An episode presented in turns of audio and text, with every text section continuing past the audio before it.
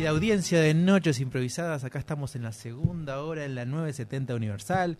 Gracias a todos los que nos escriben por el 092 0970 y también nos pueden escribir durante toda la semana, durante todo el día a arroba Noches Improvisadas en Instagram. Acá tenemos un nuevo invitado eh, en este programa de hoy de, de invitados, que es Luis Trindade. ¿Cómo andás, Luis? ¿Qué tal? Buenas noches. ¿Ustedes bien? Muy bien, es un gusto tenerte acá. Eh, Luis, vamos de una. ¿En qué espectáculos estás produciendo ahora? Contanos. Al- algunos, en realidad en este momento, como te decía antes, Andrés, ve- tuve una, una entrevista con Mariano Bermúdez en, en Aire FM, una radio este, bastante conocida. Él está haciendo una, una pequeña gira de prensa para, para, para una, una fecha que tiene el 24 de junio, viernes 24 de junio, en, en el, en el movie. Y estamos trabajando con él mano a mano, como quien dice, muy, muy entre amigos. Estamos trabajando esa fecha. Después de ahí me vine a lo que es el ensayo de la tribu más diversa del mundo. La tribu más diversa va a la Nelly Goitiño del, del Sodre. Es un musical para niños de 8 o 9 años en adelante que, bueno, lo venimos posponiendo por pandemia desde, desde el 2020 y ahora ya lo estamos ensayando con, con miras mucho más positivas y, y- y por lo menos con aforos completos también, que lo vamos a estrenar el sábado 9 de julio acá en la sala que está por 18 de julio. Si la gente te preguntara qué haces, ¿qué, definirías lo que haces? Y bueno, yo hoy por hoy ya me considero como productor por varias, por- de varios lados, no solamente de, temas de teatro, también a nivel musical. Otro show que tenemos es con Gus Oviedo la semana que viene en, otro bar, es un bar de, amigos, de gente de la Murga de Trasnochada, de Lale González, que tienen dos locales y bueno, en uno de ellos tienen música en vivo. Pero en realidad, eh, sí, productor y después lo otro que hago, que eso lo hago desde hace bastantes años, 2005, que es ser asesor de seguridad. Y Mira. con ese rubro me vengo moviendo este, también desde el lado artístico, pero desde, otro, desde otra posición. Y para la gente que no tiene idea, que es de un palo que, que no tiene idea de qué se trata ser productor, o sea, ¿cuáles son las cosas que hace un productor? Además de estar todo el tiempo con el celular gestionando cosas y, y- y- Ahora y que la vida mensajes. personal está todo el tiempo así como contaminada con lo laboral, pero, pero bellamente. En, en realidad yo entiendo que a nivel, eh, pro- como, como el nombre productor, hay, hay diferentes formas de producir. Est- est- Están, están, por ejemplo, en mi caso, yo me tomo un vodka con un energizante y te puedo armar una obra de teatro en un rato. Sí, hay gente que precisa otras cosas. Yo tomo algo en casa y, y- y armo una idea y esa idea la ejecuto con un amigo quien se dedica más a escribir que yo. Este, entonces es- y después hay otro tipo de productores que se dedican a, a- a laburar con bandas todo el año y traen bandas del exterior y, también no dejan de ser productores y, y no sé hay diferentes tipos de productores en mi caso este, tengo artistas con los que trabajo que ya tienen su carrera hecha y yo lo único que hago es, es hacer un montaje sobre un escenario y el desarrollo obviamente de vender entradas, prensa, todo lo que es necesario para rodear el espectáculo. Y, y después está la otra parte en donde, por ejemplo, tengo un musical que, que si bien tenemos ciertas ideas sobre un mu- musical internacional existente, pero sacamos el mínimo, en realidad el resto fue todo escrito de cero, con una música original, con textos inéditos, como lo mío por lo menos va por, por, por, varios lados. Pero lo hago por un tema de incentivo, porque este, me, me- gusta hurgar, me gusta generar cosas nuevas. Básicamente por ahí. Qué bueno eso de, de- como de ser práctico. Eh, nosotros cuando, eh, ahora que te invitamos a vos en, el rol de productor, es como que queríamos como desde noches improvisadas empezar como a, tejer hilos, que, la gente empiece a, con- a conocer distintos roles, porque a veces se habla de productor y uno no sabe muy bien qué es. A veces ta- también, a veces no, también hay como distintos tipos de, de- de- de- de productores, eh, eh, distintas di- se enfocan en distintas cosas. ¿Vos cómo empezaste? ¿Cómo vos tenías la inquietud? ¿Se dio? ¿Cuándo fue? ¿Cómo se dio? En el 2016 salí por primera vez en, en carnaval, participé del conjunto Nazarenos. Allí di con gente que ya estaba metida en el ambiente de teatro, me invitaron a participar de una sala que se llamaba De la Aguja, que está por aquí por Río Negro, si no Sí. me equivoco. Y, y allí para vacaciones de julio de ese año tenían armadas varias obras. Eh, eh, siempre la misma productora, pero tenía varias obras armadas y a mí me invitaron a participar en lo que fue el Jorobado de Notre Dame en aquel año. Con Petro, ¿no? Eh, ¿O este- este- después? es- eso lo hicimos con Petru, pero yo ya como, Ah, como bien, productor bien. independiente, digamos. En aquel momento me invitaron a participar como parte del elenco.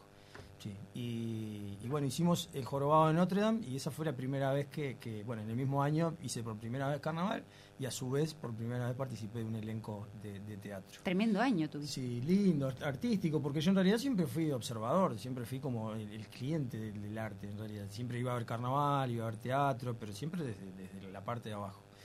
Eh, Lo que siempre tuve fue un perfil comercial. Estos chicos que me invitaron a participar de, de- de ese, de ese musical, en realidad también tenían como la administración de la sala.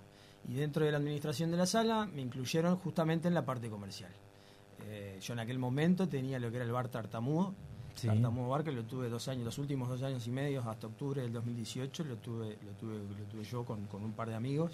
Y, y- y bueno, eh, eran mis actividades. Y de a poco me fui sumando a lo que fue la productora de ellos a trabajar la parte comercial, hasta que en un momento, este, cuando quise acordar, ya estaba como productor junto a la par de ellos, pero metiéndome en otras, en otros temas, no solamente en lo comercial de la productora.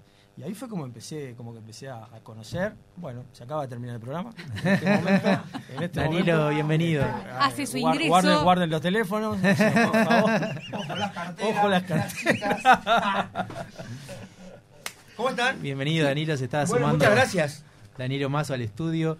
Y nos pueden ver también ahí por, bueno, de de vuelta con esas ¿Por dónde? cámaras que la, la van a ¿Por dónde nos están viendo? Por eh, Universal TV, por YouTube de Universal. Y por Twitch. y- Me encanta. Y por todos lados. Buenas noches. Buenas noches, Danilo. Gracias por estar acá. Eh, muchas gracias. Eh, Luis, perdón que te corté. No, eso. Y de, de ahí en adelante ya seguimos de largo. El 2017 volví a salir en carnaval, pero pero no, no participé en, en musicales ni obras de teatro. 2018 hicimos el, El gato con botas en, el- en la Hugo Balso del Sodre. Y el 2019 hicimos Matilda. Eh, eh, Acércate al en el micrófono. 2019, perdón, hicimos Matilda en la, en la trastienda. Y ya 2020 y 2021 no hicimos nada. nada, pero absolutamente nada. Qué año complicado, fue- ¿eh? Sí, año bueno, dos años que, que él también. eh, Danilo ha hecho sus, sus musicales, sus obras de teatro y, y- Ahí andamos. y- y lamentablemente el 2021 no, no hubo.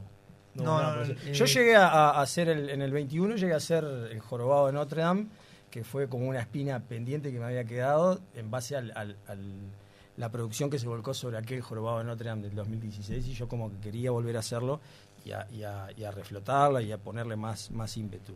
Y, y lo pudimos hacer en 30 días porque claro, los shows en vivo se volvieron a alargar el año pasado el 3 de julio, nos dijeron el 5 julio pu- fue? eh, sí, el 2 3 de julio se volvieron a alargar los shows y nos dijeron el 5 puedes trabajar. Bueno, no se arma todo en, en dos días en realidad.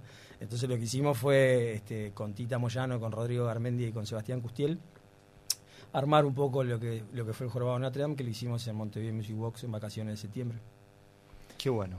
Qué bueno, eh, Danilo, ¿cu- ¿cuándo se conocieron? ¿Cuándo empezaron a trabajar juntos? ¿Cuándo, cuándo empezó a producir obras tuyas? No, nosotros no, no, no No. producimos. En realidad, él con nosotros lo que hace es lo, de, lo del Sodre. Ahí va, yo quería ir ahí. Ahí está. Ahí está, eso sí, ahí eso es el una. Sodre.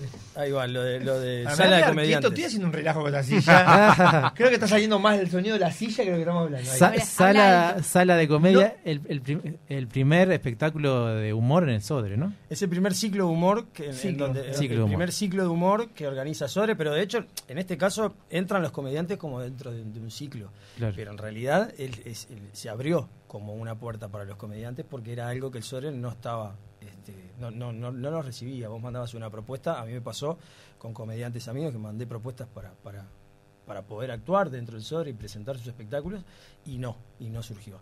Y de hecho venía pensando ahora cuando venía en viaje cómo fue que surgió y surgió por, porque le escribí a Martín Itamuzú, con quien tengo una muy linda amistad de haber trabajado el gato con botas y Matilda y le pregunté si, podíamos este, hacer algo con comediantes, pero era puntualmente por una comediante. Y me dijo, me leíste la mente, me quiero reunir contigo y a partir de allí, junto con Martín, fue que saltó en una lluvia de nombres también, sala, sala de comediantes, que ya de paso la tiro, son 11 fechas, que ya pasaron 3, la cuarta es con Danilo, que es ahora el 22 de junio, y de Danilo en adelante van a quedar 7 comediantes más que llegan hasta diciembre. Qué A mí Luis me llamó un día, me gustó mucho porque obviamente estoy muy agradecido y me dijo, estamos haciendo un ciclo de grandes comediantes y vos. Dije, "Está, no hay ningún problema. Pero es como más arriba puede ser también, ¿no? Sí, no Dale. sé, no sé bien cómo lo tomé. Grandes y Pero me gustó, me gustó porque ta, el tipo fue, fue muy sincero y la sinceridad es lo que me gusta. Empezó. Este, ¿Son espectáculos unipersonales? Sí, Sí. sí, cada uno En plantea- realidad, el mío no. Ta, no, no spoilé si no querés. Sí, pero spoiler, fue ¿cómo, ¿cómo va a ser tu espectáculo? No me sirve. yo y el utilero. Son dos personas en Un, escena. un persona- otro personaje. Ah, En escena. qué bueno, qué bueno, qué bueno, bueno. hay que... Sí, va a estar ahí con nosotros, va- vamos a compartir escena nuevamente. Y bueno, sabía que, que se lanza como cantante. Me enteré el otro día que, que, que estuvi- que estuviste comentando eso. Se lanza como cantante, así que bueno, vamos a, a esperar por él. Va a ser el, el comienzo a de ver, él. A ver, a ver, qué- a ver con qué viene. Llega. A ver con qué ¿Y, viene. y va, va a ser onda stand-up, café concert? ¿Cómo, ¿Cómo va a ser eh, lo que vas a, si se puede contar? ¿Cómo no se va a poder contar? Pero claro. Eh, sí, es, es stand-up, este, pero lo que pasa es que yo juego mucho con, con la pantalla, con música, con otro personaje, como te decía. Y tengo pensado... Me gusta siempre mostrar algo distinto. Bien. Entonces tengo algo pensadito para el final que, que puede estar bueno, que a la gente ¿Vas a cantar? que le puede gustar mucho. Sí, y no solo. Bien. Este, y eso, eso es lo que más también, lo que más me gusta, así que vamos a hacer un muy bonito final. Eh, obviamente que, que es una escena, no es solamente una canción, es una escena con una compañera que ya después voy a, vamos a confirmarla, una gran cantante, que vamos a hacer como una escena, obviamente, actuada y vamos a cantar también. Y esperemos que a la gente le guste mucho. Yo creo que va a estar lindo. Muy bueno, creando expectativa. ¿eh? Ah, Yo ya estoy comprando la entrada. ¿Dónde puedo comprar las entradas? Ticantel Eh, o, bol- o boletería del auditorio. ¿Y qué día es? El- el- la fecha de él Sí. es el miércoles 22 de junio. Bien. 24 ¿Te imaginas que la fecha No, no, 20 no, otro, otro. Eh, otra, otra, otra. miércoles, miércoles 24, 24 de junio. 22. 20 la puta. Miércoles, miércoles 22. Vos andás el 24, Danilo, por la duda también. No, yo voy, yo voy los dos días y ya está. Las dos fechas.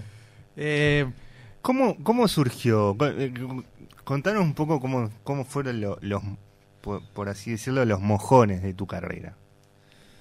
una pregunta re amplia. ¿eh? Mojones no de... de, de- ¿Por dónde arranco? ¿Estás seguro? Yo- yo- yo- comi- no, de una forma resumida. ¿Puedo, puedo darle comienzo yo? Sí, claro. ¿Qué significa para vos Carnaval de las Promesas? Con las promesas. Mi arranque. Ahí arranqué yo. Sí, sí, claro. Pero es como, ti- ¿tiene algún valor emocional? O sea, que recuerdo. Todo. Todo. Va. Todo, claro, sí, sí. Ahí arranqué. Bueno, si me voy un poquito más para atrás, yo arranqué haciendo teatro en Argentina. Yo tenía nueve años. Mira. ¿Sos argentino? No. Pero me fui a Argentina a vivir con mis padres de muy chiquito. Y, y, y ahí empecé. Esa, esas funciones de teatro que yo hice fueron mis primeras, eh, mis primeros pasitos artísticos. Yo era bailarín, mira lo que te voy a contar. Yo era bailarín de una, un musical de teatro, ¿no? Que a mí me encantaba, pero me, me- pero me gustaba mucho. Y un día, hace. ¿Sí? Un día, hace, hace más o menos unos tres años de esto. Estamos hablando, te dije cuando tenía nueve años. Sí. Y hace unos tres años, estaba hablando yo con un compañero de teatro, Emi Duarte, y le digo, le digo, Emi, ¿sabes qué obra estaría buena para hacer? ¿Cuál? Yo la hacía en Argentina y le empiezo a contar la historia. Mira, la historia es así. Son unos animales que hacen esto y hacen lo otro. Terminé y me dijo, esos son los músicos de Bremen. Digo, no, no, no. Los- es así, eh, arranca y dicen esto y pasa esto y pasa lo otro. Los músicos de Bremen. no, porque no se llamaba así, la verdad. Sí. Eh, era así, así y así. Me dice, eso que me estás contando son los músicos de Bremen. Llegué a mi casa como loco porque, claro, yo siempre escuché de los músicos de Bremen, pero nunca la vi. Entonces me metí y le puse el nombre que tenía, creo que se llamaba Saltimbanqui, la obra. ¿Está? Puse Saltimbanqui no sé cuánto, la empecé a, le- empecé a leer todo lo que decía y decía Saltimbanqui, una obra así asá, creada en no sé cuánto, basada en los músicos de Bremen. ¡Ah! ¡Me ganó! Dije yo. Sí, pero bueno, esa fue la. mi- mis primeros pasos artísticos fueron en Argentina, en ese teatro, eh, cosa que me encantó. Y vine acá y yo le di a lo que me gusta a mí, que es el fútbol. Eh, me metí, me met- yo soy golero. ¿tá? Golero. Sí. Me metí en el fútbol, estuve, estuve practicando mucho, mucho tiempo, estuve en, en Nacional, en varias sub-15 y Qué loco. ¿eh? metido, sí, me encantó. Y ta, ya cuando lo entré a, entré a dejar más que nada lo, lo- lo- todo lo que es lo profesional, como quien dice, eh, no, no por hasta dónde llegué, digo profesionales, equipos, ¿no? Ya entré como a la sub-15, así como te digo, Y claro. Pero y en esa época habías dejado todo lo Todo, artístico. todo. Qué loco. ¿Y qué pasa? Y empecé. Sí, perdón. Lo, Eso- está, eso es- lo está llamando la gente de vos. Nacional para que vuelva. Para que vuelva. vuelva. Y empecé, empecé a, ¿cómo es? A practicar, eh, a, a ensayar en un grupo. Ahí empecé en el Carnaval de las Promesas. Ya que hiciste Y tres, de- tres años. Y de tanto que... Y de Hay, equipos de fútbol que son una murga, ¿no? Y de tanto, y de tanto que yo vivía llegando tarde a la, a la práctica del equipo. Llegaba tarde siempre por el ensayo. Entonces un día vino el técnico y me dijo, o eso que haces o esto. Y acá estoy. Eso, eso, eso que haces. O eso que haces, aparte me lo dijo así. Eso que haces. O eso que haces. Obviamente, Sí, sí, sí. obviamente. O esto, loco. O esto. Esa guarangada que estás haciendo. Esa bobada. Eso de andar canturreando por ahí. Eh, Igual me la dejaste picando. Lo que me gusta a mí es el fútbol. ¿Te gusta más que, el- que lo artístico o fue en ese momento te gustaba más? No, bueno, eh, a mí, yo- a mí me gusta mucho el fútbol, pero en ese momento, igual digo una cosa, yo de, de- de que arranqué todo lo artístico, a mí hay una euforia futbolística de, de equipos de domingo a domingo que se me fue. Mi euforia futbolística es la selección. Bien. Euforia futbolística es Uruguay. A mí juego Uruguay, no me molestes. No me llames, no me escribas, no me nada. No, en serio. Juega Uruguay para mí y se paró todo. O sea, juega Uruguay. Y, y pierde Uruguay y, Y es el fin y- del mundo. y lloro Claro. y, y- y si gana es... ¿Cómo nos afecta el fútbol el estado emocional? A mí me afecta. Sí, a mí me, pero a mí me lo afecta la selección. Otra cosa no. Eh, a mí, mi equipo, Peñarol. ¿Sí? y, y- Yo y- ya me senté y mi pila de veces. Por eso hablaba de la murga. Por eso habla de la murga. Yo, con, con amigos he ido a plateas de Peñarol, plateas de Nacional, plateas de Defensor, Liverpool. Me gusta mucho el fútbol, voy a las canchas, me encanta ir a las canchas. A las canchas me encanta ir, Y- pero sufrir la selección. siguiendo por el lado artístico, ¿en qué, en qué momento te consideraste, si es que te consideraste eh, un artista, un actor? ¿O primero el bailarín, después el actor, o el comediante, o, No, a ver, yo creo que bailarín no fui nunca. o cantante? Bueno, Solo que dijiste- eso que dije dijiste hoy- ba- Vos dijiste que bailabas. Formaba parte de un cuerpo de baile. Ya ser bailarín ya es otra cosa. Pará, che. Este, no, no, yo creo que eh, cuando, cuando ya eso que haces, porque no sos artista solamente si lo de lo que haces es ganas plata, ¿no? Pero sí te digo que Sí, nadie sería, muy pocos serían artistas. y claro, yo creo que yo creo que hay grandes artistas que Sí. capaz que no tienen la suerte que tienen otros. Sí. ¿no? Y de repente, hasta más te digo, ese que no tiene suerte, eh, artísticamente hablando, hasta es mejor que muchos, ¿no? Eso pasa. sí. En- Este- en, todos los órdenes de la vida. Y sí, obvio, obvio. Eh, entonces yo creo que, que sí, cuando le empecé a dedicar un ti- el, el tiempo de mi vida, de mi día, a lo que hago y encima siento que, que- siento no, es una realidad, yo vivo de eso, no hago otra cosa. Hace ya 10 años. Claramente no sabemos lo que son las ocho horas, ¿no? Estamos, estamos- No, no, no sé, no. Pero a veces terminamos Son 16 laburando mucho más que 20. ocho horas, ¿no? Eh, eh, sí, claro. Y aparte otra cosa, Porque la gente piensa que esto de actuar es como que es el ratito que estás arriba No. de un escenario y ya está. Y, y- A- años de Primero estudio. eso. Primero eso. Y segundo, que también hay gente que también cree que. Ah, si haces chiste, dale. Ah, Como si fuera tan fácil hacer chistes. Si lo único que hace es, es eso. Bueno, bueno, no, no, esto es mortal, te lo tengo que contar. Porque... Bien, todos tenemos, eh, eh, los que actúan, personas que, que te siguen porque les gusta lo que haces y van siempre, eso tenemos todo. Entonces una señora que siempre iba a verme a todos lados y siempre la foto, o a veces la foto no, pero charlábamos un rato después de que terminaba, lo que sea. Un primero de mayo me escribió Danilo, no sé si trabajás, pero feliz día. Ah, Ay, señor. qué lindo Señora, mensaje, Si precioso. usted me va a ver siempre a lo que yo trabajo. ¡Ay, me muero! Ese es mi trabajo. ese Claro. es mi trabajo. No sé si trabajás, me dijo.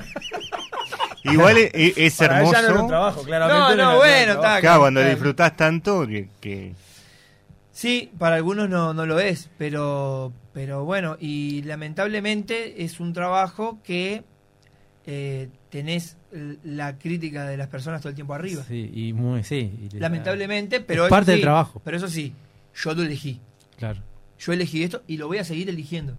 esa posibilidad de elegir, ¿no? Que Sí. no todo el mundo se da Yo la elijo esto y creo que me encanta, a veces cuando la gente critica y te critica mal, yo disfruto mucho. Yo me río. Yo me río pila, te juro que me encanta. Bueno, esa frase de haters gonna hate. eh, Sí, los odiadores muero- van a seguir odiando. me muero de la risa, está de más, yo lo disfruto mucho. ¿Sabes lo que disfruto yo? Disfruto mm, y, y a la misma vez, yo me pone peor verlo en otras personas que cuando, que cuando me dicen algo a mí, ¿viste? Pero, pero a veces me duele un poco cuando, cuando pecamos de, de, de tan malos que somos entre nosotros mismos. Ah, sí, sí. Cuando, cuando va a salir un programa de televisión y, y ponen una foto próximamente de tal programa y la gente, el comentario es, el- la versión de Argentina es mejor. Sí, sí. Eh, el conductor argentino es mejor. Porque de repente son enlatados que se venden, son productos que Claro, se venden. sí, sí, se sí, hacen se hacen forman. en Argentina, se hacen en México, se hacen... Pero al único que le damos para adelante es al de otro país. Si es acá, no. Nadie es profeta en su Y tierra. ese que conduce está ahí por el padre. ¿Qué, qué, qué estás dando a mí? Y que está ahí, está, está ahí ¿O porque- Andrea o yo? No, No, y, pero ot- son y cosas otra que es típica dicen. acá también. Son que- cosas típicas, Sí, son cosas es típicas. que somos muy crueles con Y otra típica es eh, la gente para ir al teatro acá eh, te hace tremendo tema con el tema de la entrada, te pide dos Sí. por uno, te pide invitación, cosas no sé qué, Pero y viene sí. un espectáculo de Argentina y Ah, pagan sí, el, tres Bueno. veces el valor y decís, pero me estabas pidiendo un dos por uno el Bueno, fin de semana con esa pasado. nos vamos a morir. Sí, sí. Pasa en teatro y música, ¿no? Sí. Teatro y Sí, música Sí, pasa, pasa en todo, bueno. Sí, sí. Igual depende qué género, porque la gente también en ese sentido a veces me da cruel. Yo, antes de hacerle una pregunta a Luis, le voy a contar, con, a Luis lo, lo, lo conocí en el Tartamudo hace mucho tiempo, capa- eh, como bardo científico hace tiempo, con Danilo lo conozco recién personalmente, y, eh, le, le voy a contar a Danilo que de cierta forma en los últimos años él me hizo un poquito famoso. Opa. Andrés Pastorini, cuando en, en tus videoclips... Eh, Sí. con- con- con- Claro, claro, él es pastorín, sin la, Claro, I, sin la, I sin la. I. Entonces, Acabo de cortar con él para entrar acá.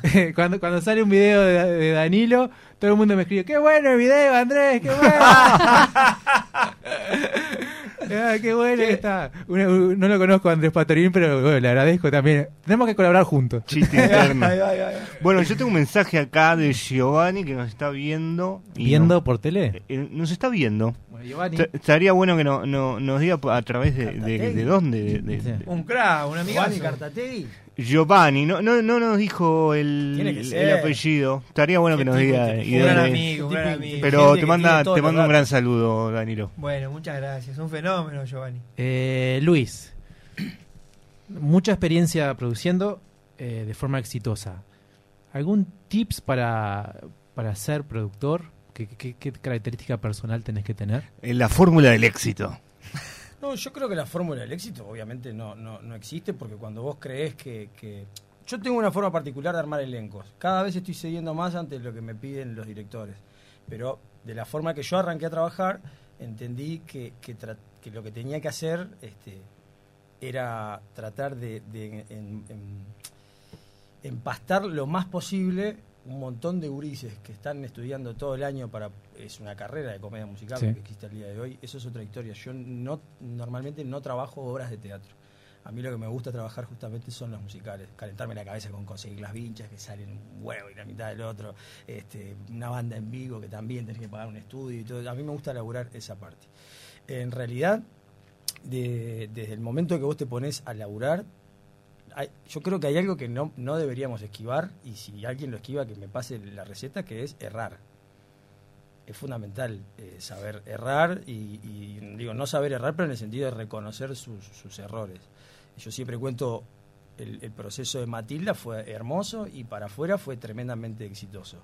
Pasando Ryan no fue así y, y- y aprendí, por lo menos de mi lado, aprendí por lo menos a, a- a entender cómo se debe armar una cooperativa de- de- de- entre los actores, cómo hacer participar al productor, a la producción, a los técnicos, a los directores. Em, son herramientas que te las va dando el, el- el trajinar. Y después no es un trabajo. Claro, Mm. claro, porque en realidad si te pones a, a- a- mencionar cada uno de los puntos en los que el productor tiene que estar atento son un montón. Son pilas. De hecho, en, la tribu más diversa del mundo son 17, 17 son 15 gatos, un perro, una ratona, tres directores, seis músicos. eh, hoy conté 35 personas tomando en cuenta escenógrafo, sonidista, iluminador.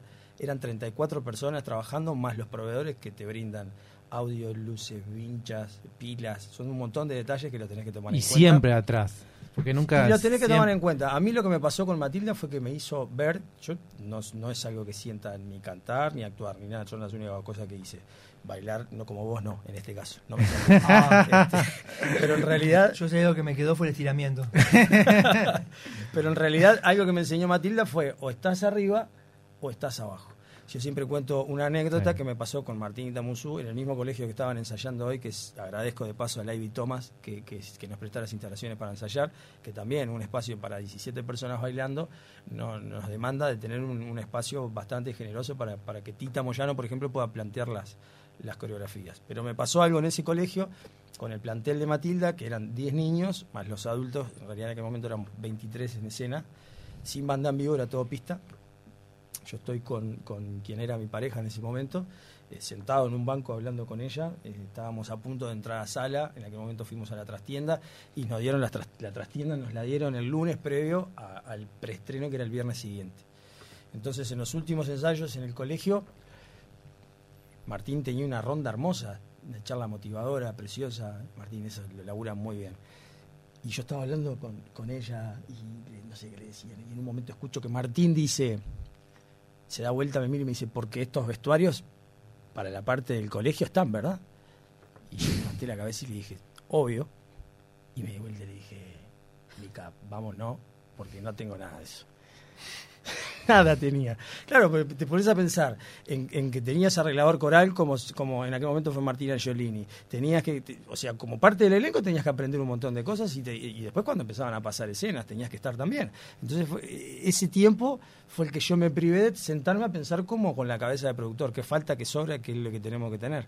Y, eso me hizo ver que en ese momento tuve que irme corriendo a, H&M de Punta Carretas, comprar 10 remeras blancas, al otro día irme al barrio de los judíos a comprar 10 shorts blancos, comprar 10 pares de championes, no, perdón los, los championes fueron de canje y las medias también fueron de canje, pero el, el short y la, y la remera no estaban.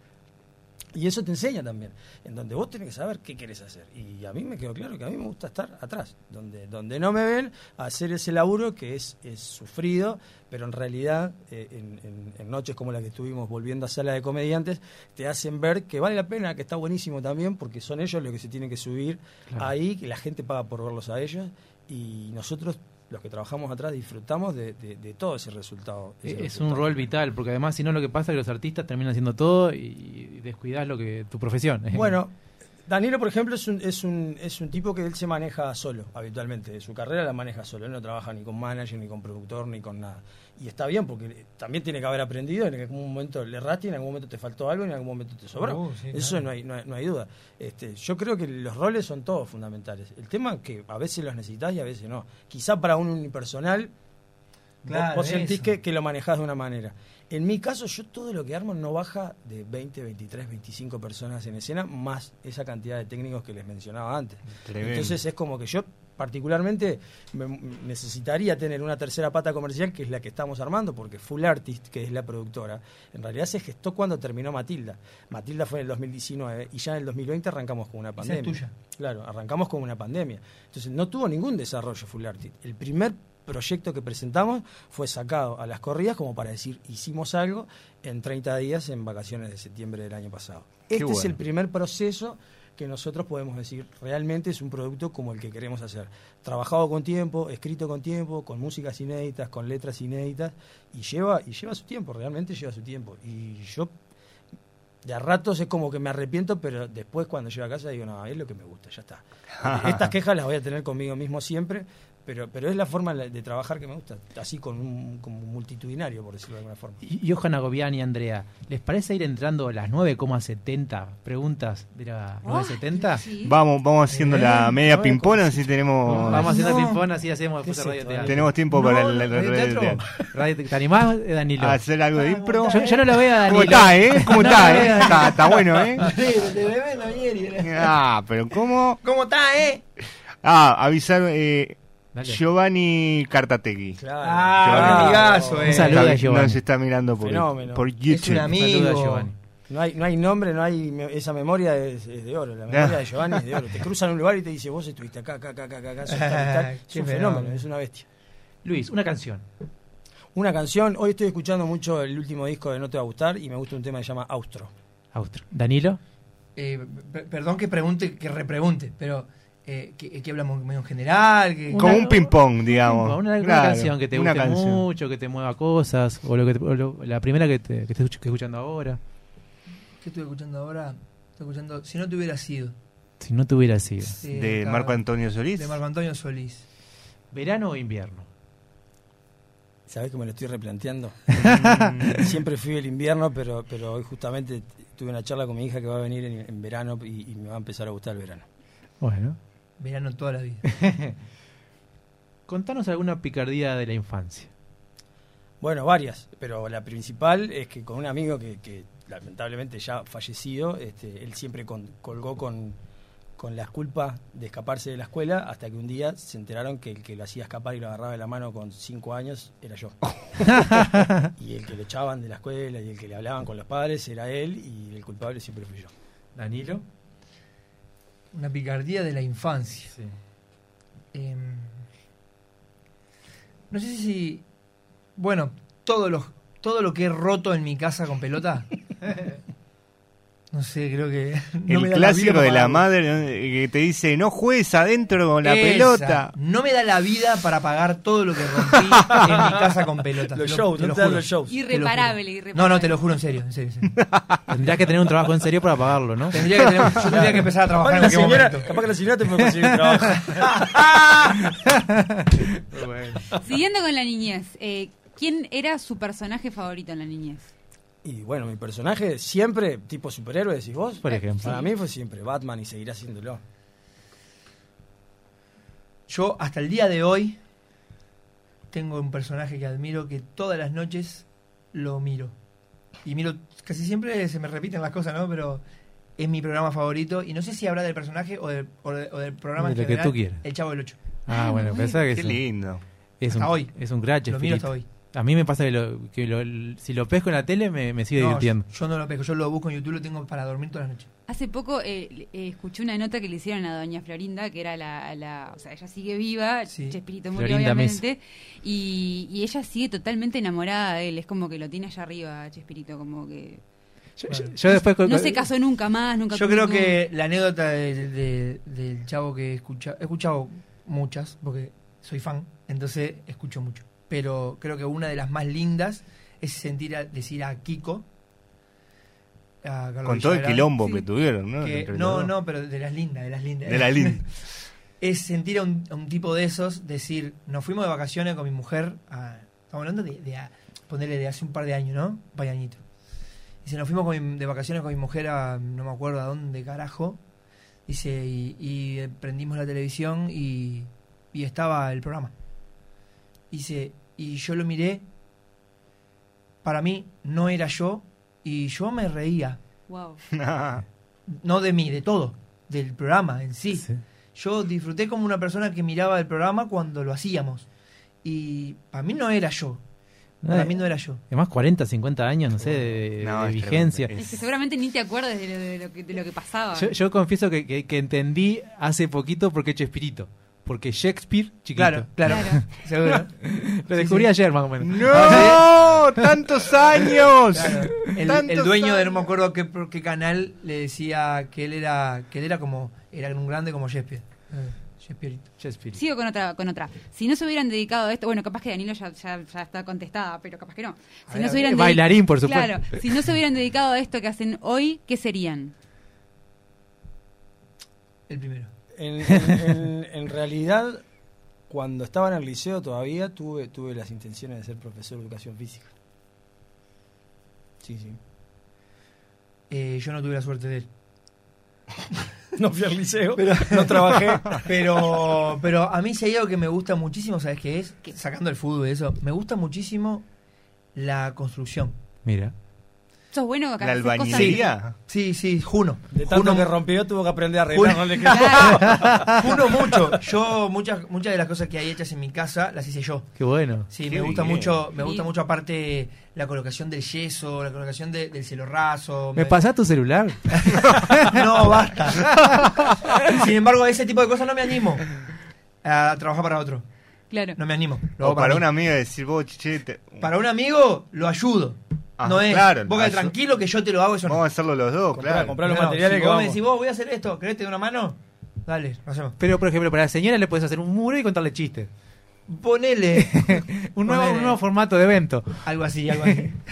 No, sacate una, una selfie así, pintando una pared y le mandás foto a la señora que te preguntaban el primero de mayo si vos trabajabas o no. Ah, ¿Viste? Acá estoy no trabajando, señor. Ella está despierta. Porque Ella estoy tomando mate. Eh, ¿Yo? ¿Vos? ¿Quién? Dale, André. Eh, ¿En qué película les hubiera gustado actuar y qué personaje les hubiera gustado ser en esa película? esa es la penúltima pregunta. Después vamos con la última y después vamos a radioteatro. ¿En qué película? eh, a mí Pa, me son gustan muchísimas. Sí, claro, se te cruzan. Y con esto de que tenés ahora todo en el teléfono y mirás permanentemente, es como que reflotás un montón. Eh, a mí me, hubiera- me encantaría, me hubiera encantado ser, me hubiese encantado ser el detective Somerset de Pecados Capitales que trabajó Oh. con, con, con Brad Pitt. Esa es una película increíble que, que desde el lado de enfrente, digamos, el- como que el detective vivió un montón de cosas que, que- que están bravas, verlas a tu compañero como de, de laburo. Danilo. Buscando a Nemo. Bien. No, mentira. eh, eh, Puede ser. Después de que Yo te creo todo. Yo quería ser Dory. Bob Esponja. Soy Dory. Bob Esponja. Ahí va. Fua, yo creo que es un. Fua, qué abanico grande. Pero creo que un- una película clasiquísima que me gusta mucho. Ser quién, no sé, pero. Pero una película que me encanta es Titanic. Que me pongo a mirarla en cualquier momento que la. Que la- como dijiste vos hoy, si la pesco, la termino mirando. Eh, y me gusta mucho el personaje del malo. Bien, El del malo de esa película, Cal Hockley. Bien. La última pregunta. No sé si creen en Dios o no, no importa. Si, si creen en el cielo, cuando, cuando llegue el fin. ¿Quién le gustaría que los esperara si existe algún lugar? ¿Y qué les diría? Luis. ¿Qué les diría esa persona a vos cuando a ellos? no esa persona a vos cuando te recibe quién te gustaría que te recibiera y qué te diría o qué te gustaría que te diría Fu, Se ponen profundos cuando quieren. Me gusta, Ah. me gusta, me gusta. Eh, ponerle llegar al cielo al cielo y quién te esperaría ahí y quién te gustaría mis padres. y qué te diría anda a Idiota, trabajar ¿qué hiciste? Idiota, ¿qué hiciste? Me encantaría, me encanta. Esas eran las palabras de mis padres, eran esas. Porque entraban y pisaban vidrio, siempre. algo con la pelota yo había roto. Yo había roto algo con la pelota siempre, siempre. muy bueno. Entraban y, idiota, ¿qué hiciste? Luis Y bueno, pensándolo fríamente, es como que iría por el mismo lugar este, y trataría de, a mi viejo fallecido en realidad hace un montón de años y, y trataría de mostrarle algo que, él- que, que él no, no pudo ver, que fue toda esta faceta artística. A mí, yo jugué al básquetbol casi que profesional hasta los veintipico de años y, y estaba metido de cabeza en ese mundo y, y claro, es como que nunca pude llegar a mostrar lo otro, que era lo que a mí realmente también, también me gustaba, que seguro era más que entrenar. Mm, Este, qué sí, lindo. estaría bueno que me reciba mi viejo allá arriba. gracias por compartirlo Andrés, Sí. ¿tenemos Eh, título? tenemos título pero tengo eh, dos títulos Opa. Eh, les contamos que el radioteatro improvisado, yo ahora voy a ser un poco de narrador, les voy a dar papeles y después se va dando la cosa. ¿bien? Dale. Eh, pero les voy a proponer, tengo dos historias en la cabeza. La primera es eh, que no soy bailarín. La historia de una persona que lo ve en cualidades bailarín, pero él insiste que no es bailarín. Esa es una posible historia. Y la otra que me quedó en mente es Batman, una versión Batman de Noches Improvisadas. ¿Qué quieren que hagamos hoy? No se peleen por esto, ¿tá? O sea, ¿Y un Batman que no quiere ser bailarín? Ay, sí, hagamos Bueno, ¿cómo se puede llamar? Batman el musical. Batman el, Batman Ah, el bailarín. el no musical. Eh, ojo, puede andar. Andar, pero elijamos bien porque si no nos bocha esta gente. No, no, Eh, ¿qué? Batman el musical puede ser. Eh, todo puede ser. Los que mandan son ¿Te ustedes. gusta Luis? ¿O Batman el ba- Batman el, ¿qué- ¿Cómo? ¿Batman el? Este, ¿Hay algo que- André? Batman el bailarín. Batman el el bailarín. bailarín negado. Batman el bailarín Bailarín negado. Muy bien. Bueno, Eh, con nuestro querido operador nos vamos a una pausa y después vamos a tenemos la pausa. una historia breve de 10, 15 minutos. Precioso. Batman, el bailarín negado. Me gusta. Pausa. Son tres los gatos que hay en mi balcón. Si tu perdición son los gatos o conoces a alguien que pierde la cabeza por ellos, busca en Instagram Señora de los Gatos, tienda online con temática gatuna, donde podés encontrar remeras, musculosas, medias, marca libros y mucho, mucho más. Todo con variedad de ilustraciones felinas. Señora de los Gatos, un rincón de regalos originales para fanáticos del ronroneo.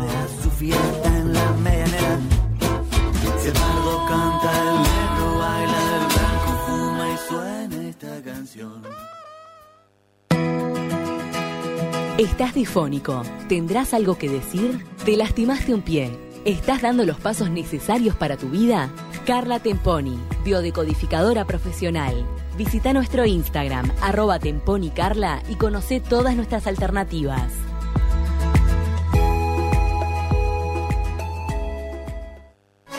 ¿Te querés dar un gusto o no sabes qué regalar? Lucero, jabones artesanales y joyería artesanal.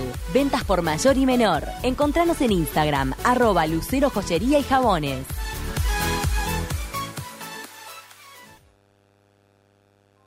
Como soniditos. Perfecto. Querida audiencia, estamos en la segunda historia de la noche. Batman, el bailarín negado. Nos encontramos en Ciudad Gótica, en la mansión de Bruno Díaz. Ahí se encontraba Elena Musikova. Elena Musikova era una de las tantas amantes de Bruno Díaz. Bruno estaba preparando la cena para seducir a esta dama. Ay, Bru, hoy no tengo ganas de comer carne, ¿sabes? No, no, no. Es, es como que está como muy, muy de moda esto de ser vegetariano y yo estoy como con ganas de, de dejar de comer animales, ¿viste? No sé, este. ¿Te animás a hacerme algo con unas verduritas? Justamente estaba pensando en eso mismo. Es una noche hermosa para poder cocinar unas verduras salteadas, ricas, con salsa de soja. Y mientras Bruno cocinaba, Bruno tenía movimientos estirados, elegantes, no propios de un superhéroe. Y esta mujer lo miraba asombrada. Ay, Bru, eh, cuidado con la olla, la olla con el agua caliente. ¿Por- ¿Por qué estás haciendo esa elongación con los brazos? Ay, te, te vas a quemar, tené cuidado. No, no sé de qué me estás hablando, a mí esto me sale naturalmente, es mi forma de ser. No sé de qué me estás hablando. Alfred se había despertado en esa noche por el ruido de la cena y bajó y vio a Bruno cocinando bailando. Y Alfredo estaba indignado con esto. No podía creer que Bruno Díaz bailara. Bruno, te vi. ¿Qué estabas haciendo? Cocinando. No, solo cocinando no. Yo te vi haciendo unos movimientos extraños y quiero saber qué son. Pero son los mismos movimientos de siempre, Alfredo. Pero Bruno, no me mientas. Si es que te- si, si lo que te gusta es el baile, ¿por qué no lo decís? No, a mí me gusta cocinar en realidad. En cada, en cada, en cada plato que yo ejecuto trato de moverme de esta manera, pero no es baile. Seguro no es baile. Bruno, por favor. Tenés que reconocer qué es lo que te gusta. Ya sé. Vamos a hacer una cosa. Podemos de repente anotarte en una academia de baile. ¿Te gusta? Prefiero ir con Puglia a aprender a cocinar, por ejemplo. Eh, Bruno, a ver. Lo que te gusta a ti es el baile. Y de repente no lo estás reconociendo. Y así fue como Alfred, en contra de la voluntad de Bruno, lo llevó a una academia de baile para que diera sus primeros pasos. Y fue con la dama. Los tres, Alfred, Bruno y la dama, bailaban. Ay, ay, Bruno, me encanta esto. Ay, Alfred, esto es re divertido. Ay, yo estoy tan aburrida de esto de la máscara negra, la capa negra, todo el tiempo hablándome con voz gruesa, viniendo cualquier hora de noche. Me encanta esto, es como re colorido. Pará, pará, no le digas esas cosas porque ya él siente que como, como que no, no, como que no quiere bailar, se siente como con vergüenza. No le digas esas cosas porque le va a costar un poquito más. Decíselo como de otra forma, como para engancharlo un poco más. El instructor de baile Valentino Giovanni estaba indignado con que conversaran en su clase. Así que mandó a Alfred a que volviera a su, a su hogar, a su casa, y que volviera cuando no hablara más. Así que lo echó de la clase. Alfred, a la cueva, por favor. A la cueva. ¿Por qué? Aquí no se acepta ningún tipo de conversación.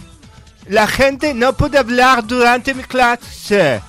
Así que o baila o se va. Nada de hablar. Acá solamente se escucha el sonido de la música. Y así fue como el instructor lo echó y siguieron bailando.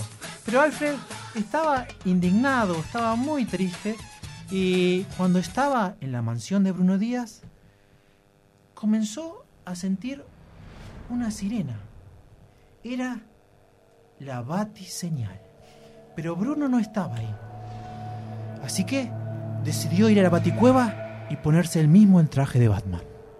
Y salir a donde el crimen estaba sucediendo. Él se subió a su batimóvil y llegó a un banco, el lugar del crimen, donde estaba el guasón. Se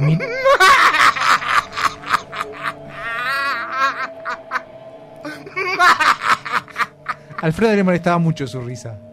¿De qué te reí, guasón? Es que te reí de nada. Mira que me puse el traje del Batman. Ay, pero te queda muy gracioso. ¿Qué estás haciendo aquí? ¡Ah! Estoy, estoy, ay, ay, ay, estoy, estoy tratando de ro- robar un banco.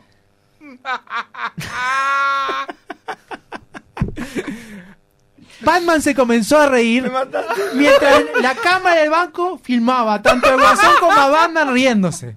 Eso, eso cau- causó estragos en la población de Ciudad Gótica y la gente comenzó a manifestarse porque creía que Batman también era un delincuente. Toma, sostén esto, Batman. La gente no lo podía creer, estaba indignada. Yo creo que esto es una falta de respeto. Ciudad Gótica no puede tener un superhéroe que se está aliando claramente con un malhechor, como se los ve que están claramente endrogados. Yo creo que esto es una imagen de cómo está la juventud en nuestro país. A ver, señor, le voy a decir una cosa. Yo no estoy liándome con nadie. Simplemente yo vengo acá a, a- a llevarme a este malhechor y se empieza a reír. En- Entonces me, me tenté yo también. ¿Qué Pero quiere que haga? Claramente usted está consumido por la droga porque claramente ese traje ya le queda grande. Usted era otra cosa, Batman, era otra cosa. Yo nunca me drogué ni volveré a hacerlo. ¿Estamos? Así que llévense a este boludo que está acá. Pero el guasón no dejaba de reírse y Batman seguía riéndose.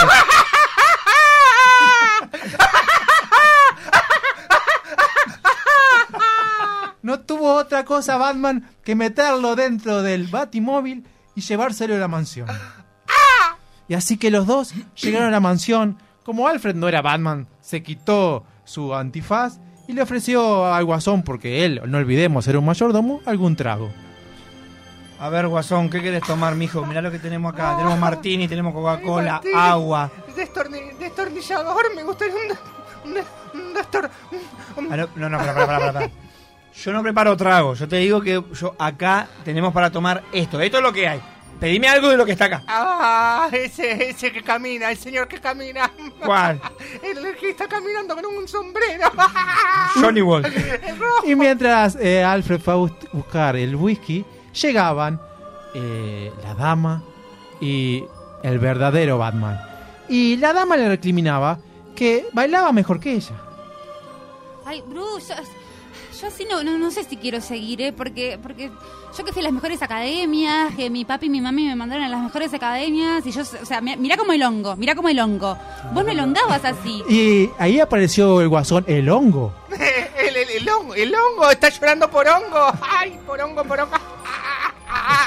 Bruno, eh, eh, ¿estás viendo lo que yo estoy viendo? Ay, qué bueno estar en la baticueva porque miren lo que tengo acá. ¿Qué hace con mis sutienes puestos? No hay duda, no hay duda de que acá pasó algo mientras vos estabas bailando y yo te miraba, porque la verdad es que no puedo creer lo, en lo que terminó Alfred en este momento, ¿no? Eh, Bruno estaba negado. Así que fue el guasón con su ojo clínico de payaso, vio los movimientos de Bruno y vio que le gustaba bailar. Tenemos un bailarín acá. A ver cómo baila con estas balas. ¡Pa! Y así fue que el guasón puso un musical. Y Bruno no lo resistió y comenzó a bailar. Tararán, tararán, tararán. Pero tenés que bailar de verdad. Yo tengo que bailar ahora. Tenés que bailar de verdad. Feo. Y Alfred vio que Bruno, su hijo predilecto, hijo porque lo había cuidado de la niñez, por primera vez en su vida había mostrado su, su alma. Pero en medio de, la- de ese baile, Bruno rompió todo las, las copas. Y Alfred no se resistió y le dijo: Mirá que sos bien pelotudo, eh. ¿Cómo te vas a mover así como te movés, tirando patadas para todos lados, rompiste todos los vasos, las copas, las botellas, tiraste todo lo que había arriba de la mesa? Ahora vos vas a ir a comprar todo esto, ¿eh? Vos, vas a- yo me lavo las manos. Vos vas a ir a comprar todas estas cosas que están acá. Toda la vida viviste bajo mi, bajo mi, bajo mi ala y comprando cosas con mi plata. Ya Está les bien. dije que a mí no me gusta bailar. Yo voy, yo voy, yo voy. Ya les dije que a mí no me gusta bailar. Y ustedes están insistiendo con este tema. Bruno se quedó solo bailando con el guasón, a pura risa. Pero Alfred no es ningún tonto. La dama se fue con él porque vio que iba a ser un mejor partido. Ay, Alfred, me encanta cómo cocinas cositas vegetarianas. ¿Vamos? Vamos, vamos que tengo una buceca en el freezer. Como nuestro Alfred Batman sustituto, Danilo. Como Batman Bruno Díaz, Luis. Como el guasón, Johan. Y como la dama, que le dije siempre dama porque me olvidé el nombre que le puse a En, Elena. la- en las dos historias fue Elena. Elena, Hoy Elena, hay un Elena. temita con Elena. Hay entrevista con Elena. Eh, Andrea Y Rodríguez. como nuestro narrador estrella, Andrés Pastorini. ¡Ah, no me robes el estrellato! Danilo Luis, fecha, 22 de junio. 22. Miércoles 22 de junio. Bueno, Para eh, divertirnos muchísimo. en el auditorio del Sodre. En la sala Guabalso. Y tus los otros espectáculos que están ahora tuyos. En el movie. Los tengo acá. El, el- el movie, Mariano Bermúdez, el 24 de junio, por eso estoy confundido. El 24 de junio, Mariano Bermúdez en el movie. Y después, bueno, el estreno de la tribu más diversa del mundo, que se hace desde el 9 de julio en la sala To- Tosar, me parece, que de- del hasta- auditorio Nelly Coitiño. ¿Hasta qué día es vacaciones? Nosotros vamos del sábado 9 al domingo 17. Pero el domingo 17 es como el comienzo de la segunda semana de vacaciones de julio. Viste Claro. que siempre son dos. Nosotros trabajamos esos primeros nueve días. Bueno, muchísimas gracias por acompañarnos. Bueno, muchas gracias a ustedes por la invitación y aparte por haber pasado un ratito súper lindo. Si Luis no te dijo, ahí te dejamos Ay, un regalo. me Eh, muchas gracias a nuestro operador, a nuestra querida audiencia, a nuestros televidentes. Nos vemos la semana próxima. televidentes de- de Vamos YouTube. arriba. Un feliz cumpleaños a Johan. Como siempre, gracias Andrea. Y nos estamos escuchando la semana próxima. Cuídense mucho. Espectacular. Adiós. Yo me quedo.